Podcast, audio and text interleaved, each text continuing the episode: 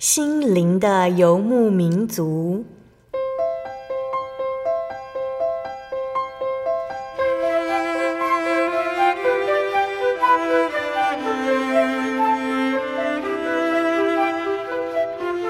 在这个谁都不管谁的后现代社会里，每个人的心灵都是游牧民族。成长的过程就是寻找的过程。每一颗漂泊的心灵，其实都在寻找生命的绿洲。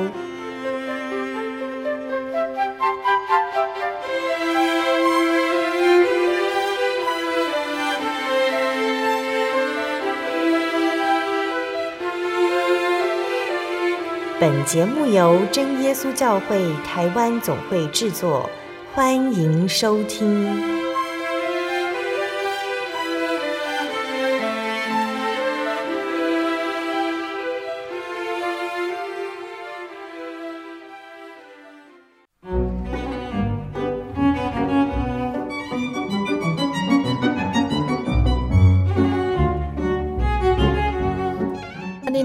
坐在空中的听众朋友们，大家平安，欢迎收听今天的心灵的游牧民族，我是贝贝，很高兴今天能够在空中和大家见面。大家这个星期过得愉快吗？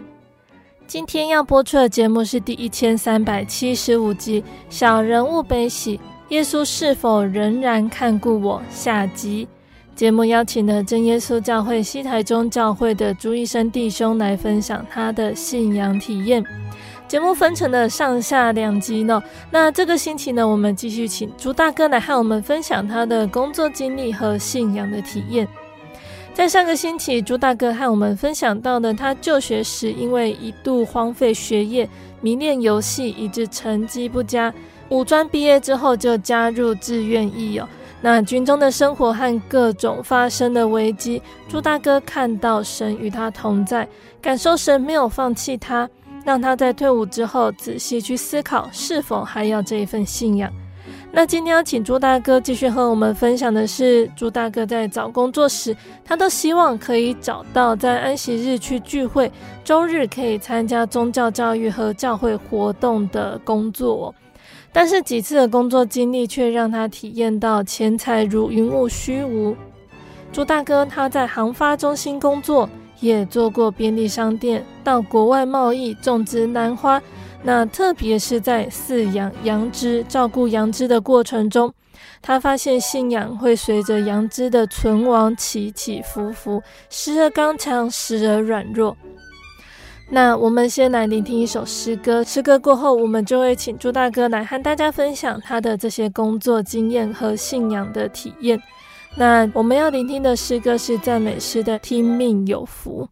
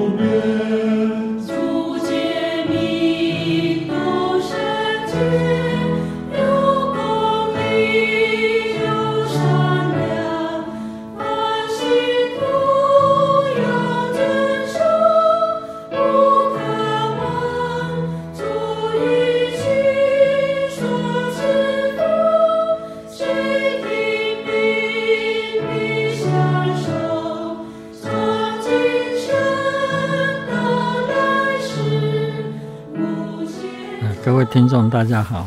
感谢神的带领，让我有机会继续分享我在信仰上的一些经历。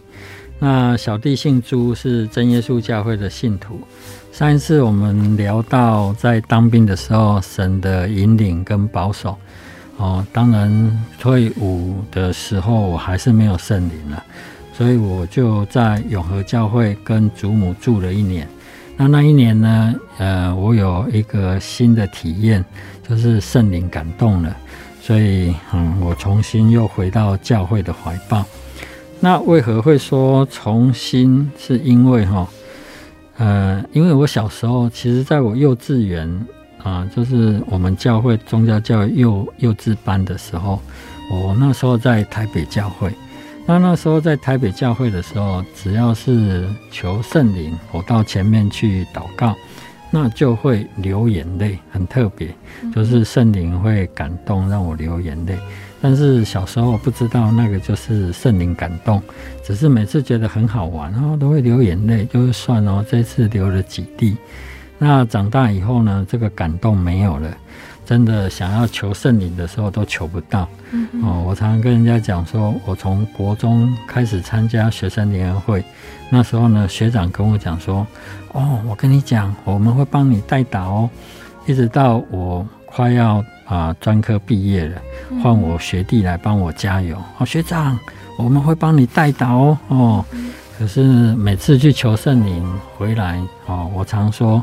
像那个日立冷气的广告，就静悄悄哦，没有声音，没有感动，没有胜利哦，所以那时候其实我不是不想求，很认真求，但是都求不到，因为都求不到，所以才会很灰心。当兵的时候才会疏离哦，远离教会，想说这一个地方就是这一个这件事情，把它藏起来。感谢神哦，神不离不弃，让我能够重新回到教会，重新追求这一份信仰。嗯哼，那朱大哥在退伍之后开始要找工作了，在找工作上面有什么样的想法和体验？是我退伍以后，当然经过以以前的这些信仰的历程，当兵的时候神的眷顾保守，也让我确定说我要去。追求，呃，永生的事情，所以我退伍以后第一件事情，我就很注意遵守安息日，就是守安息的事情。我在南阳街补习的时候，我挑的那个补习班，他的课呢就是礼拜六没有，嗯哦，然后我就算去打工，因为那时候已经退伍了嘛，不能老是拿家里的钱，我去打工也是要求礼拜六要休息。哦，那时候大家都是周一到周日哦，所以大家都是想要休礼拜天，只有我要休礼拜六哦，就大家都觉得，哎，这个人也蛮特别的。哦，后来就算我去台北的广告公司上班，哦，去台中的台中金机上班，去细品工业上班，会离职，大部分都是因为他们排到了安息日。有工作要我去做，所以我才会离职。那因为一直很坚持，我就觉得神也有带领。后来我就啊、呃、去考上了那时候的航发中心，就是现在的汉翔的前身。哦，那那个工作就是国营单位，所以薪资很好。哦，他薪资很好，我在里面也算是异类。嗯、我们加班就是一点三、一点五到两倍都有，所以我们里面的同仁哦，只要看他这个月想要领多少，都会拼命加班。嗯、那我是唯一都不加班的。哦，那不是说我没有班可以加，我们是平保，所有的工厂、所有的生产线要上工，我们一定要有人加班，他们才可以啊。呃就是他们才可以加班，可是因为我晚上要去教会，我要守安息日，然后宗教教育在礼拜天，所以我就都不加班的哦。那他们就说：“哎，你这个人真的是，嗯，我们公司里面的异类。”但是虽然我不加班，可是神祝福哦。我那时候结婚前我已经买了两间房子。哦，我有车子，然后我有存款，哦，然后我我有一个很好的太太，婚姻很美满，那我们的孩子身体健康，哦，那都很乖巧，所以觉得其实呃，神的祝福是很大的。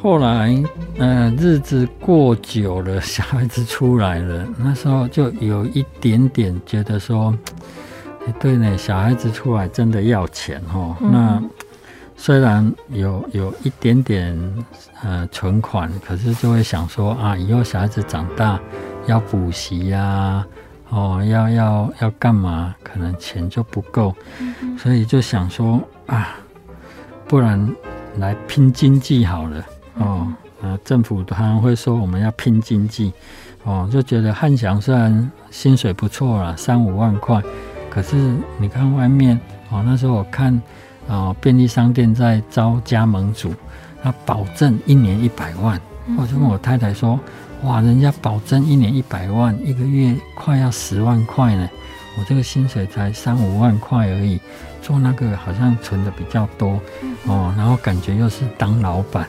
所以我就跟我太太去加盟了便利商店。那加盟了便利商店，神也很祝福哦。我那家店本来营业额很差，一天才三五万块。等到我去加盟的时候呢，每天都营业额都八万块，甚至到十几万哦。所以收入也很好。可是那个收入又让我觉得好像一个月才十几万而已。哦，那个朋友来介绍说，那个外汇公司那个投资。一一个月就有二三十趴，我在想说，哦，那不错啊。那所以我就把我所有的钱，哦，包括房子贷款，拿去投资外汇。可是投资有赚有赔嘛，嗯，嗯，结果几次的那个投资的呃大起大落，我的投资额就不见了。嗯，不见了以后呢，已经习惯这种很多收入的生活，也回不去了。啊，人家就跟我讲说，啊，不然我们去做贸易，那就傻傻的跟人家也去做贸易，哦，跑去印尼，跑去大陆去看什么铁矿、煤炭的，去做什么呃那个什么 PE2 啊，那个塑胶回收的，哎，结果有一次人家就跟我讲说，哦，什么那个印尼有一个岛上面哦，有一片的森林想要开发。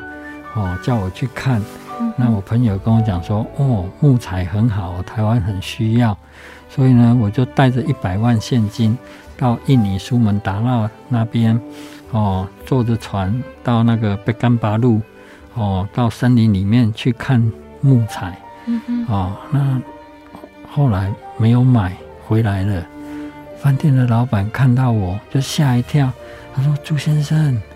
你的神一定很伟大哦！我说为什么？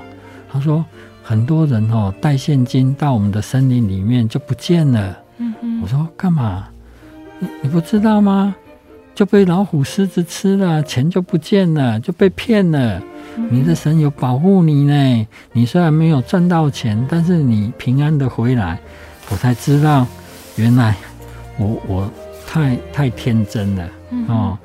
当然，后面有做成几个买卖，但是因为自己的专业知识不够，然后又不会讲英文哦，然后到最后就把自己的储蓄都赔光了。嗯嗯，所以最后就真的是，呃，像箴言二十三篇第四节说：“不要劳碌求富哦，不要靠自己的聪明，自己呢就是劳碌求富。”本来已经很好了，还要更好，哦，靠着自己聪明到处乱跑，结果钱财就这样从我手中都流失掉，那时候我就破产。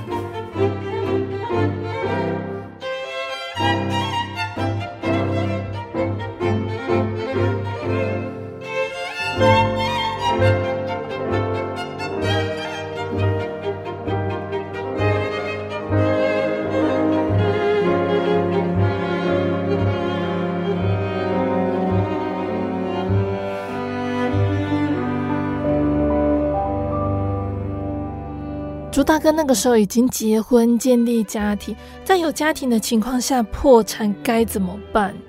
对啊，那一阵子我就记得，我常常在家里会一个人躲在角落里面哭。嗯嗯。啊，后来才知道，原来自己已经有点忧郁了，哈，忧郁症了。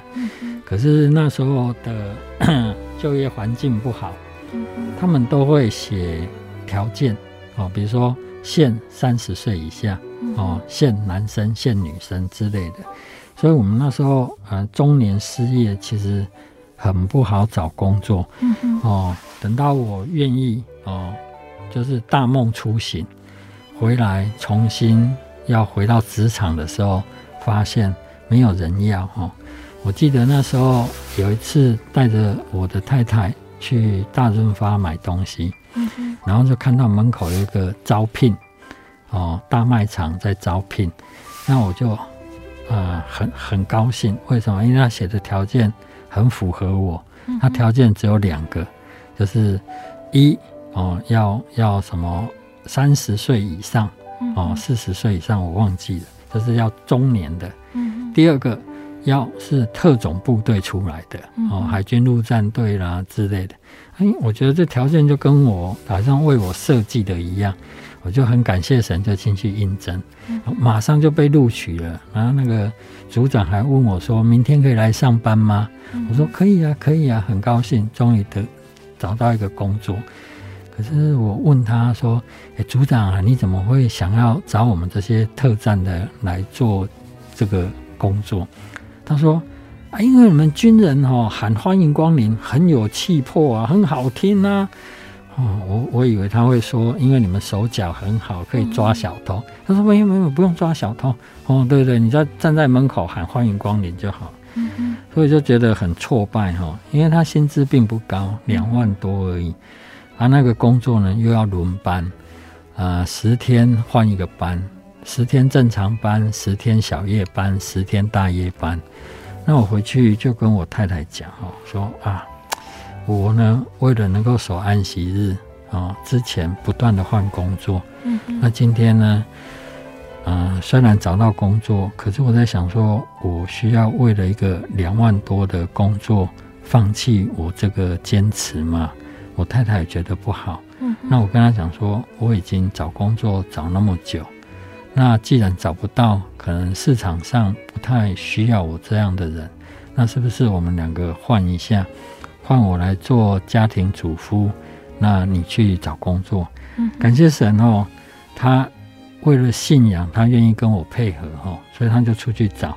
那几次的呃几次的寻找以后，他最后找到我们总会里面的文宣处哦，然后进去做文字编辑。嗯，那这个也要感谢他以前为主做工哈。他以前在读书的时候，就是北区文字小组，嗯所以他对文字有一定的历练，那他对这个又蛮有兴趣的，所以后来他做这个工作，就等于是他以前的呃服饰得到神的肯定了啊，哦，我都是这样想，嗯哼。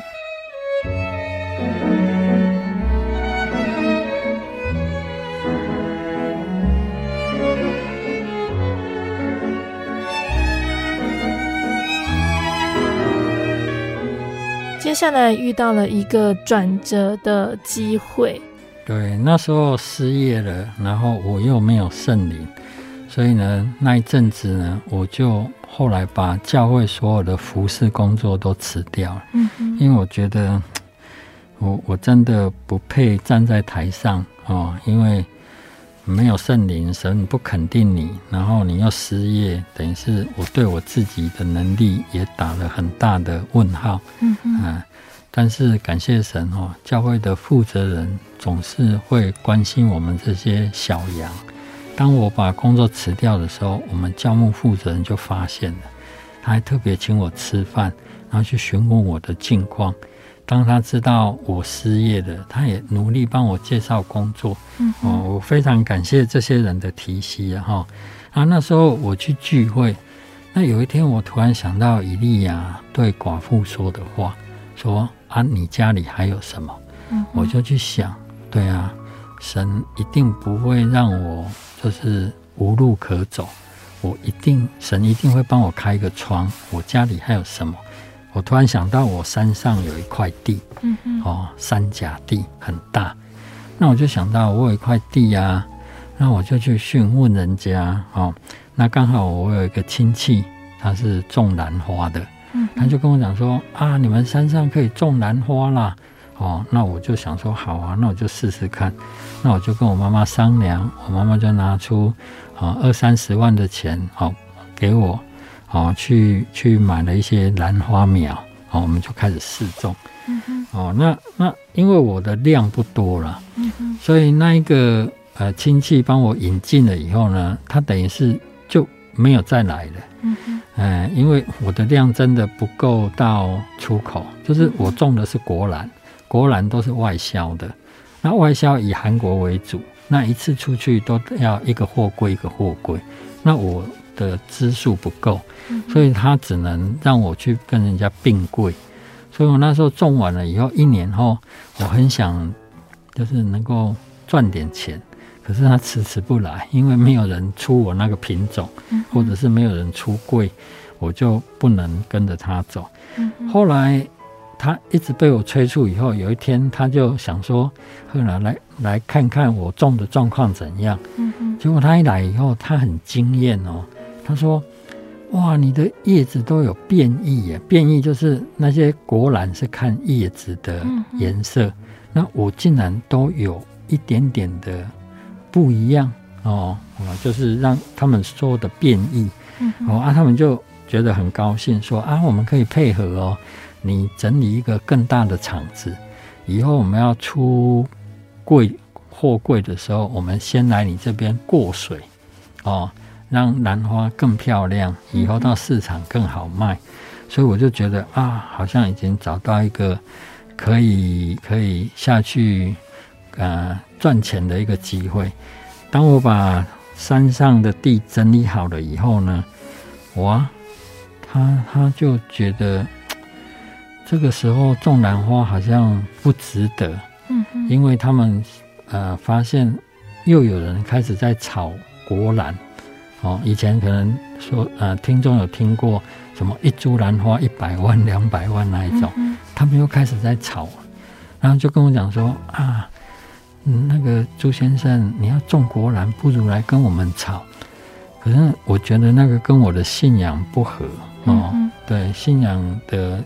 教导都是按部就班去做一件事情，嗯，投机投资投机的事情我不喜欢，所以我就不愿意，不愿意以后等于是我又卡住了哦。嗯、那在山上的时候，我慢慢养成一个习惯，就是祷告。嗯嗯。呃，当我开始务农的时候，我才知道为什么农夫都是靠天吃饭。我山上有两口井，一个潜水的，一个深水井。深水井就是三百六十五天随时都可以抽出水来。嗯，哦，但是就算我有那么多的水，当天不下雨的时候，我怎么浇灌都没有办法像梅雨季节。那么深层的浇灌我的树木，嗯嗯，对，所以真的是靠天吃饭。那人要靠天吃饭，只能谦卑的祷告，嗯嗯，所以那一阵子就很认真祷告，就感谢神，在很多挫折里面，我有一个很深依靠神的心，然后最后我就得到圣灵了。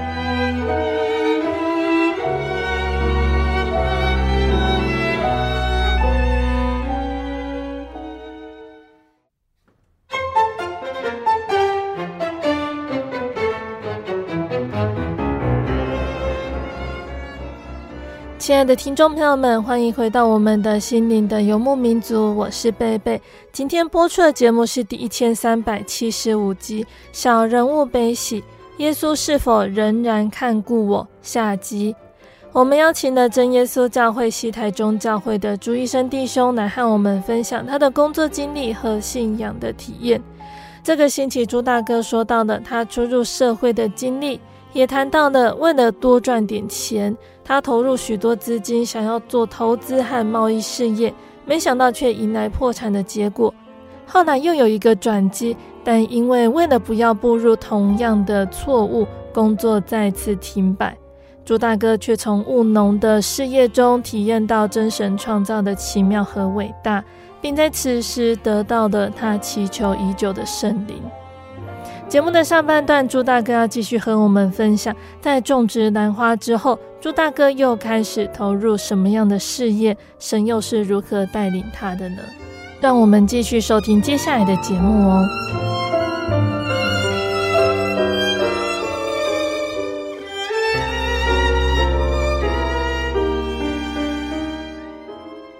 那得到圣灵以后呢，教会就分配我做了一些工作。包括担任负责人，哦，那担任负责人的时候，我就开始把我的工作分配，哦，当初种兰花是很好，可是兰花是属于贸易商市场，就是要看贸易商脸色，所以我兰花种到一半受挫了以后，我就开始想，那我可以种什么呢？因为山上还是有那么大的地嘛，哦，三甲地每每天或是常常最困扰的事情就是草，哦，那每次割草的时候，我就会想到，咩羊，哦，对，我想说，与其割了草把它烧掉，那我不如养一些羊来吃草，哦，这可能很多听众跟我同样的想法，啊，所以我就去问那个专门在卖羊的，他卖羊的人听到以后就会哈哈大笑，他说。你要养羊吃草，你吃到最后，你所有的呃农作物都会不见。哦，我后来才知道，因为羊很顽皮，它会啃树皮，它会撞树，所以你山上只要有种果树，都会被它啊、呃、弄死。啊，所以呃土地保保育法里面是规定不能放牧的啊，一定要呃有高床或是圈养。嗯，哦，所以后来就想说，哦，那这样这样，既然要盖羊舍，要做高床来养羊，那不如就养一个量，哦，嗯、所以我就去乡公所去问那个科长，科长很很高兴呢，他说，哦，你要开牧场，好好好，开牧场，哦，他就支持我，帮助我，哦，所以我后来就养，呃，投资买了一些羊去养羊，对，但是。养羊一开始并不会很顺哈，嗯嗯，因为嗯，我我一开始是养肉羊哦，因为我们山上也没有什么合作社可以参加，所以就只能养肉羊，然后再到批发市场去卖。那我的朋友啊跟我讲说，一只肉羊从小到大要十三个月以上，等于是我从今天开始我会有十三个月没有收入。那如果加上她怀孕五六个月，那你会有十八个月，快将近一年半两年没有收入。所以他就问我要不要去养一些，呃，人家俗称的乳羊公，就是乳羊场哦，羊生出来以后的公羊，他们不要，他们会留母羊下来，哦，那乳羊公，哦，那我就想说，哎、欸，不错啊，哈，如果我现在买乳羊公。我可能十十个月以后，我就可以卖到市场上去，所以我就跟他订了一批。嗯哼，那真的不会养哈，因为如果养肉羊的话，就是母羊生完了，母母羊会自己去养自己的羊妹妹。可是你买这些呃乳羊公来，就是他们会离开妈妈，那我就要要泡牛奶给他喝。那一开始呢，我想说这些羊我要好好的善待它哦，所以我就去买那个最好的婴儿奶粉泡给它喝，结果每只羊都拉肚子哦，因为它它不是它不是小 baby，它是动物哦，它它需要的配方跟人不一样，所以那时候我很挫败哈，我一天大概会死两三只羊。那每天呢，我去山上把羊舍打开的时候，我就会很难过，因为每天都死，每天都死，这样死了十几天、半个月以上以后，我其实都对自己没有信心了哈。那有一天一样到山上去的时候，我要开羊舍，那我突然就跟自己对话，我就问说啊，今天不知道会不会死羊？那我就跟自己讲说不会啦，都已经半个多月了哦，已经调很多配方了，这次应该 OK 了。他就想说啊，如果又死怎么办呢？啊，是不是这个神就不够厉害了呢？想到这边的时候，突然我自己就吓一跳哈，因为我把神当成当成那个兽医师了哦。如果我们今天请一个去看一个医生，他如果不厉害，我们就把他换掉。那我我我的信仰竟然把神当成一个兽医师。如果这个兽医师不厉害，我们打开他又死了，我是不是要把它换掉？我觉得我的信仰信得很很悲哀哈，我就跟神忏悔。哦，那一天进去呢，一样又死了两三只。哦，圣经上讲说，如果啊、呃、什么让你跌倒，你就把它剁掉。哦，我觉得如果这几只羊，就这几只羊让我跌倒，信仰上。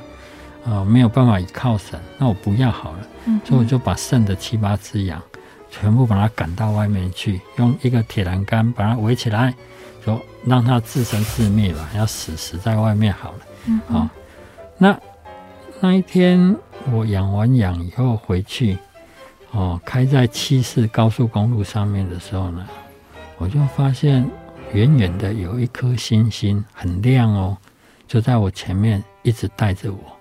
哦，晚上晚上的时候天很黑，前面那颗星很很亮，那他他在前面一直带着我，我就突然觉得说啊，如果神他愿意一辈子牵着我的手，不管遇到什么事情，我觉得我就不会那么慌张，所以我就跟神祷告，我说神啊，我今天真的对不起你，我的信心这么的软弱，哦，我求你不要。把手离开我，永远牵着我。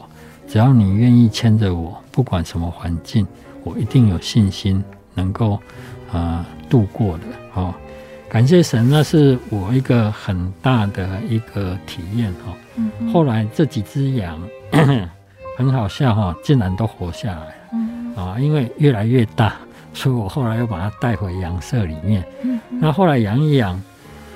我记得那时候好像这几只羊就卖了十万块，嗯哼，啊，我花大概六万块买羊，因为那时候那种乳羊公一只大概一千三到一千五，我买五十只嘛，大概就六万块左右，那加一些饲料费了什么，所以其实没有赚也没有赔啦，只是让我有一个很好的经验，养羊的经验，好，在我后面的养羊事业上很大的帮助。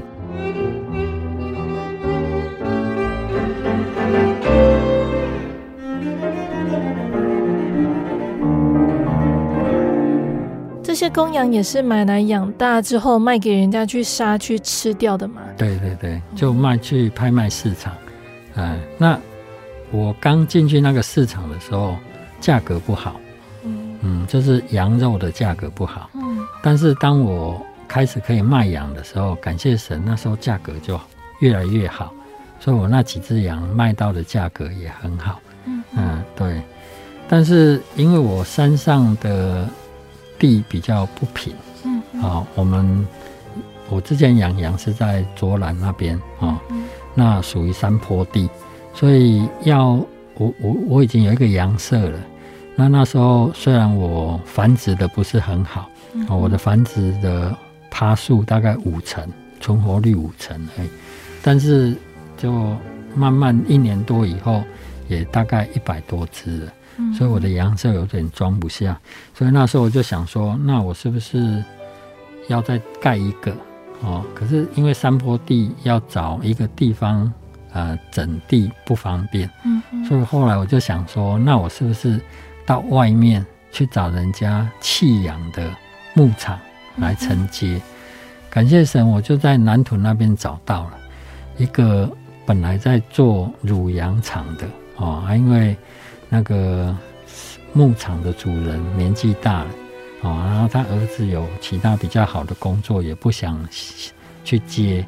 那他的羊已经卖的差不多了，剩一些些人家挑剩的，那他听我这样讲以后，他很高兴。他说：“你只要买了我剩的羊哦，那你要什么我都会教你。”嗯，我想说：“哦，有人教很好啊，哈。”他说：“不止这样哦，我在教乳的这个身份还可以给你用哦，就等于是我也可以养乳羊，然后去教乳。”嗯，那我本来是想说，我养肉羊就好，因为我已经有种公了，我已经有母羊了，我就这样繁殖就好。嗯，那他就会呃分析给我听。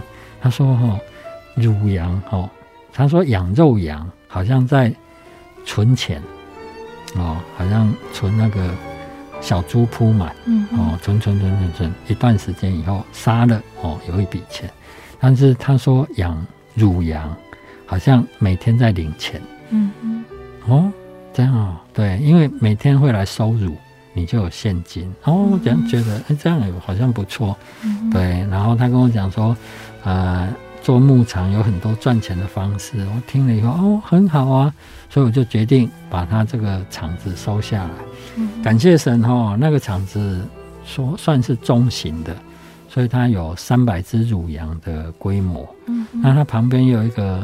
小腹地可以让我养一百五十只左右的呃公羊，所以我可以乳羊、公羊都可以赚钱，就对了。啊，那这样开始转型以后，就呃收入就越来越好。嗯嗯，因为我有每天有乳羊的收入，那每个礼拜我把羊粪晒干以后，附近的这些种田的阿伯、阿姆啊，种菜的。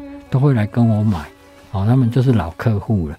他们当初以为牧场要收掉，没地方买，哎，发现我又在养，所以他们都来买。所以我我的副产品，我的附收附加收入越来越多。我这样平均算，我一年就是因为他羊已经卖的差不多了嘛，所以我剩的羊不多。我好好的经营，等到它恢复之前。三百只母羊，一百五十只公羊的规模，我一年就可以赚个呃七八百万，甚至一千万。哦，我就很感谢神。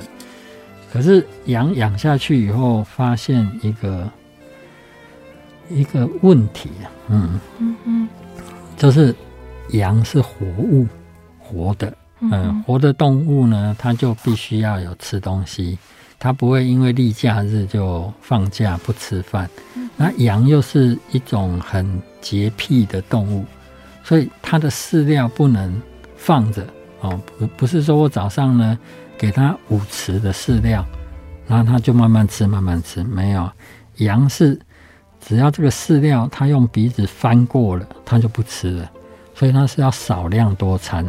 可是你一次呢，要给它一点点，好，他们吃完了，再给它一点点啊，再吃完了，再给它一点点，这样草跟饲料才不会浪费掉。那它的比例呢，又是很好笑，因为羊是反刍的，所以理论上它是吃草的，但是我们的研究又可以用饲料让它增肥，缩短它育成的时间。嗯。但是饲料对羊是一种。毒物哦，毒品，就是吃太多，它就会胀气，因为它消化系统就不适合吃这些精致食物，它是要炒，越粗的越好。所以变成说，我们在喂的时候有它的一个步骤 SOP，那这个步骤 SOP 就会让养羊的人非常辛苦，他每天可能都要花时间在牧场里面，那几。一段时间以后呢，当我开始上手了以后，我的羊越来越多了以后，我就开始对教会的一些工作有点压力了。嗯，哦，前面讲到我已经得圣灵了，神祝福我，我也在啊养羊上面越来越顺了。嗯，可是我有被安排到啊安息日出去领会。嗯嗯。嗯，我常常安息日早上把羊舍的事情处理好以后，哦，比如说八点多了，我去洗个澡，穿个西装，准备出去领会的时候，我远远听到我的羊舍里面传出了呼喊的声音，咩，我的母羊要生了。那时候我就会很尴尬，要不要进去救它呢？因为有时候第。呃，新的母羊好像呃新新手妈妈第一次分分娩的时候，有时候不小心就会死死掉，就难产。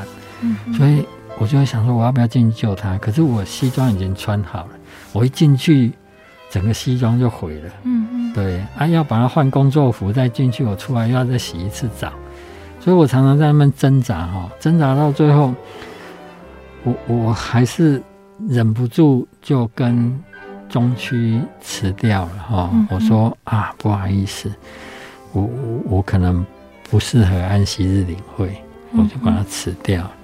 对，那时候我的心里的盘算本来是说，再剩几个月，我负责人的工作就结束了，我就可以好好放手，好好的拼我的事业。嗯，哦，两三年后可能有一个一个一一笔钱的存款，就可以退休了。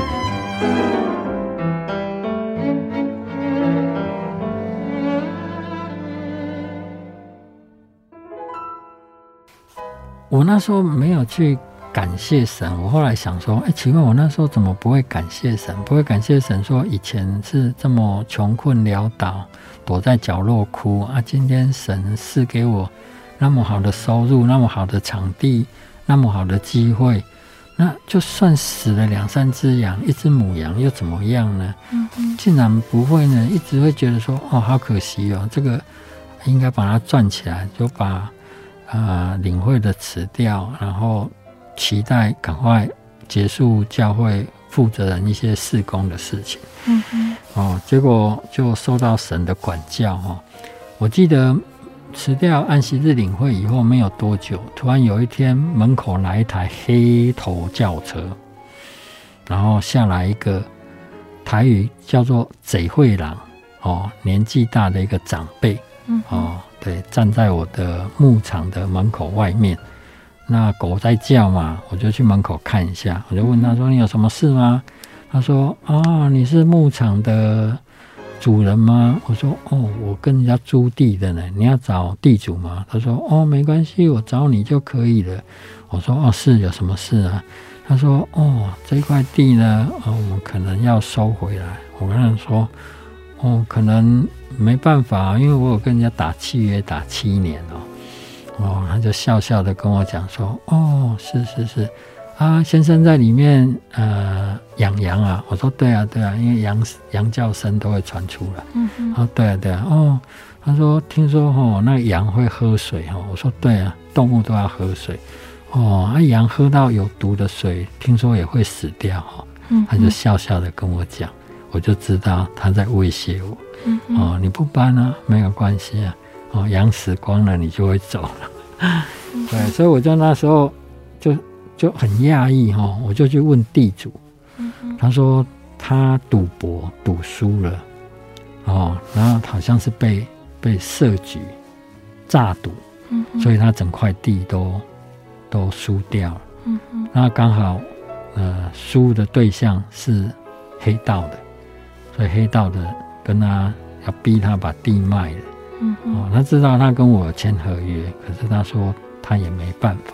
哦，他说，呃，对方给他一个月的时间，所以他也只能给我一个月。我说我一个月怎么搬呢？我去找牧场搬羊也不是那么快啊。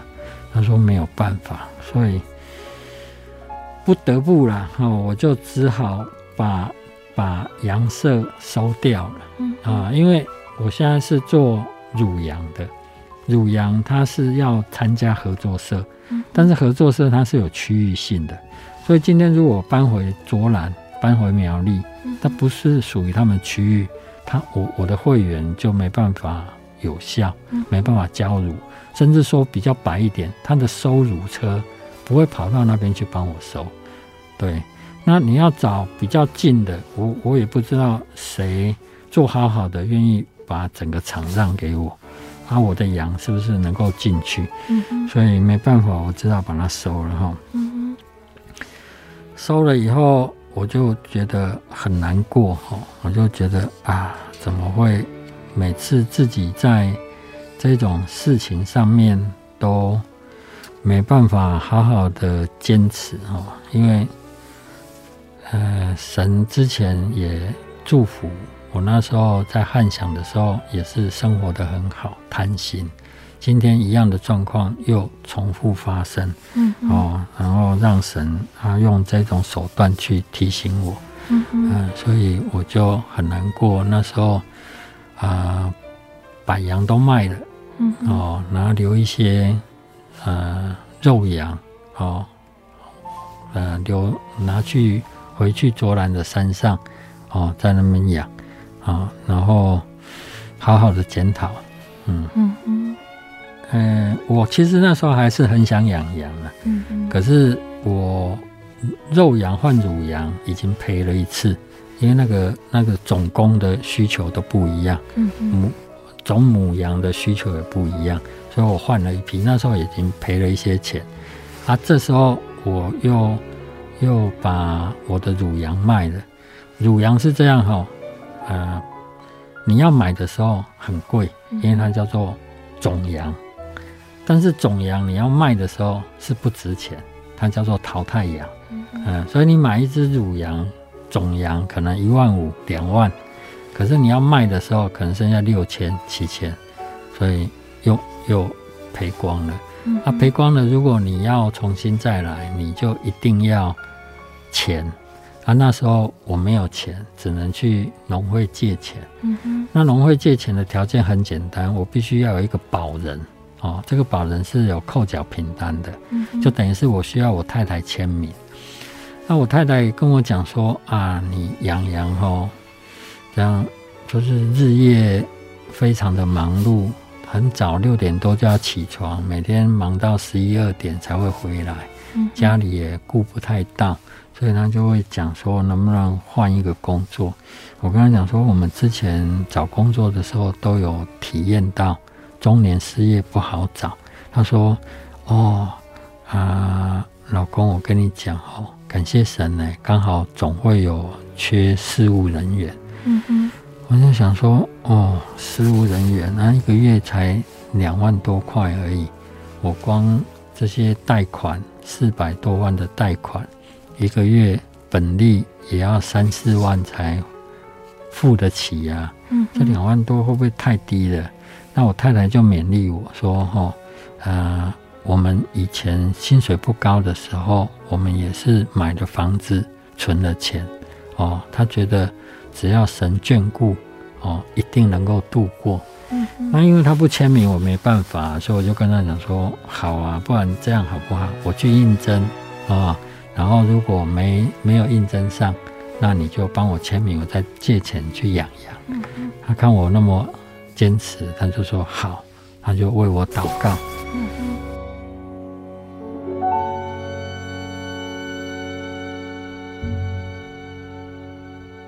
很特别哦，那一次我去应征的时候，所有的人都比我年轻哦哦，我就想说这不可能啊，大家都那么年轻，谁要一个老头子？那时候我已经五十岁了，快五十岁了。嗯。对啊。所以我就想说，我不可能上，结果没想到我竟然被录取了，我就留在总会。那我，所以我要感谢我妈妈了哈。我进来的时候，我就跟我妈，我妈妈就来跟我讲说，没关系啦，如果能够进去，也许是神的意思。那贷款的部分，我就先帮你付。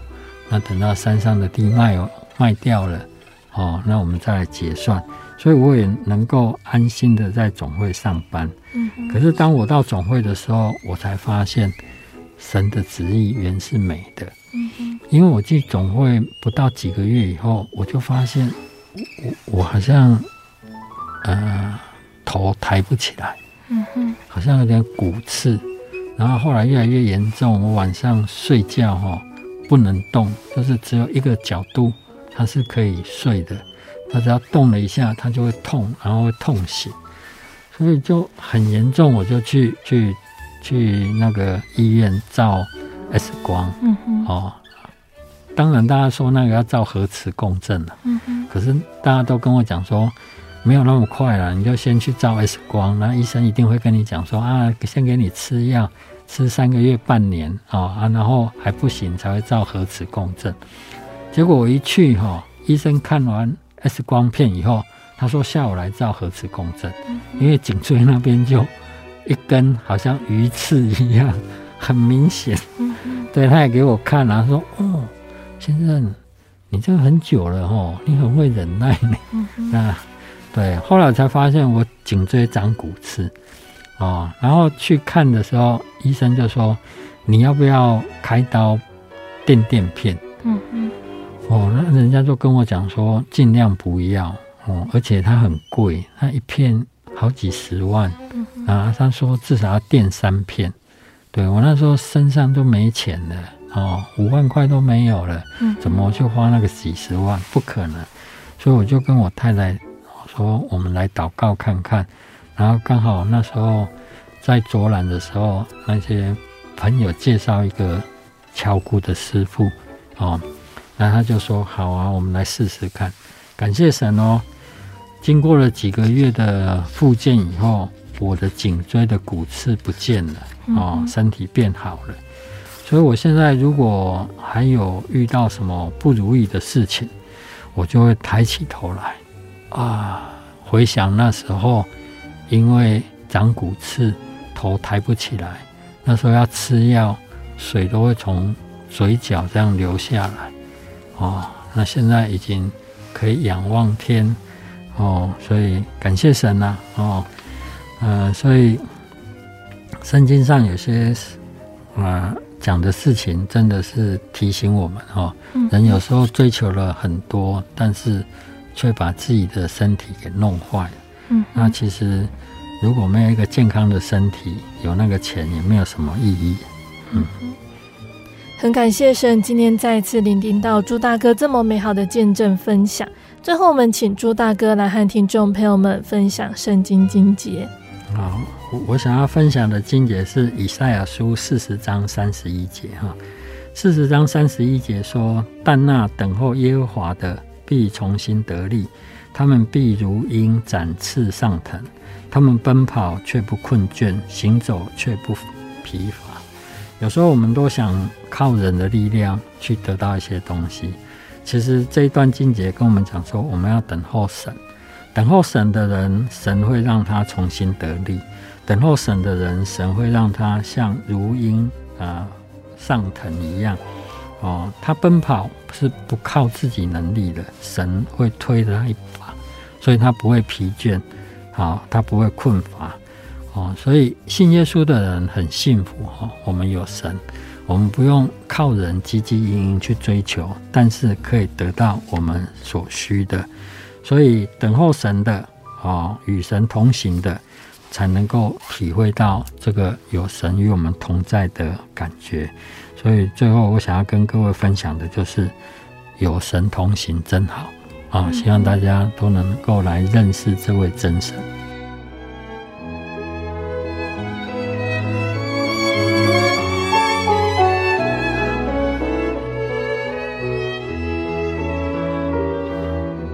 亲爱的听众朋友们，我们聆听完了朱大哥这两个星期的分享，期盼这两个星期的分享都能够对听众朋友们有所帮助。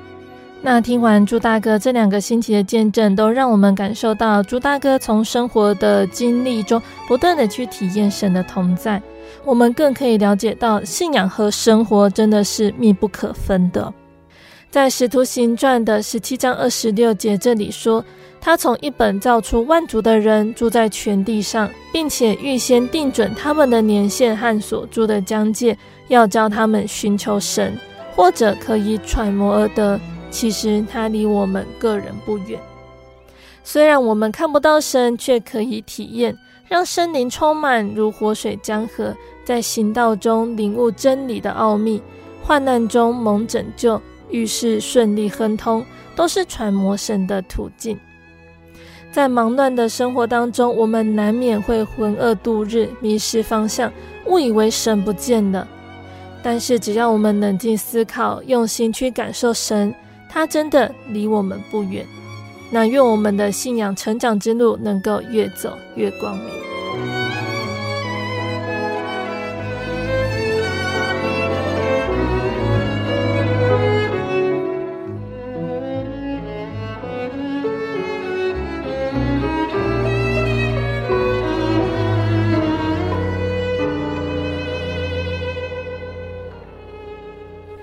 亲爱的听众朋友们，我们的节目到这边要结束了。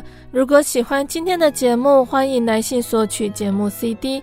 如果想要更了解真耶稣教会和圣经道理，欢迎来信索取圣经函授课程。来信都请寄到台中邮政六十六支二十一号信箱，台中邮政六十六支二十一号信箱，或是传真零四。二二四三六九六八零四二二四三六九六八，我们更欢迎听众朋友们亲自来到真耶稣教会参加聚会，或者是收听收看真耶稣教会的线上直播，一起共享主耶稣的恩典。想要聆听更多心灵游牧民族的节目，可以上网搜寻喜信网络家庭收听线上广播。那心灵游牧民族也有自己的 App 了，不管是使用 ISO 系统或者是 Android 系统的朋友，都可以下载我们的 App，随时收听。那心灵游牧民族也持续在 Podcast 平台上更新播出节目哦，听众朋友们可以使用你习惯聆听的 Podcast 平台来搜寻收听更多的节目，并且分享给你的亲朋好友哦。最后，谢谢你收听今天的节目，我是贝贝，我们下个星期再见喽。我的心是一只鸟，飞行结于黄昏与破晓，阳光下。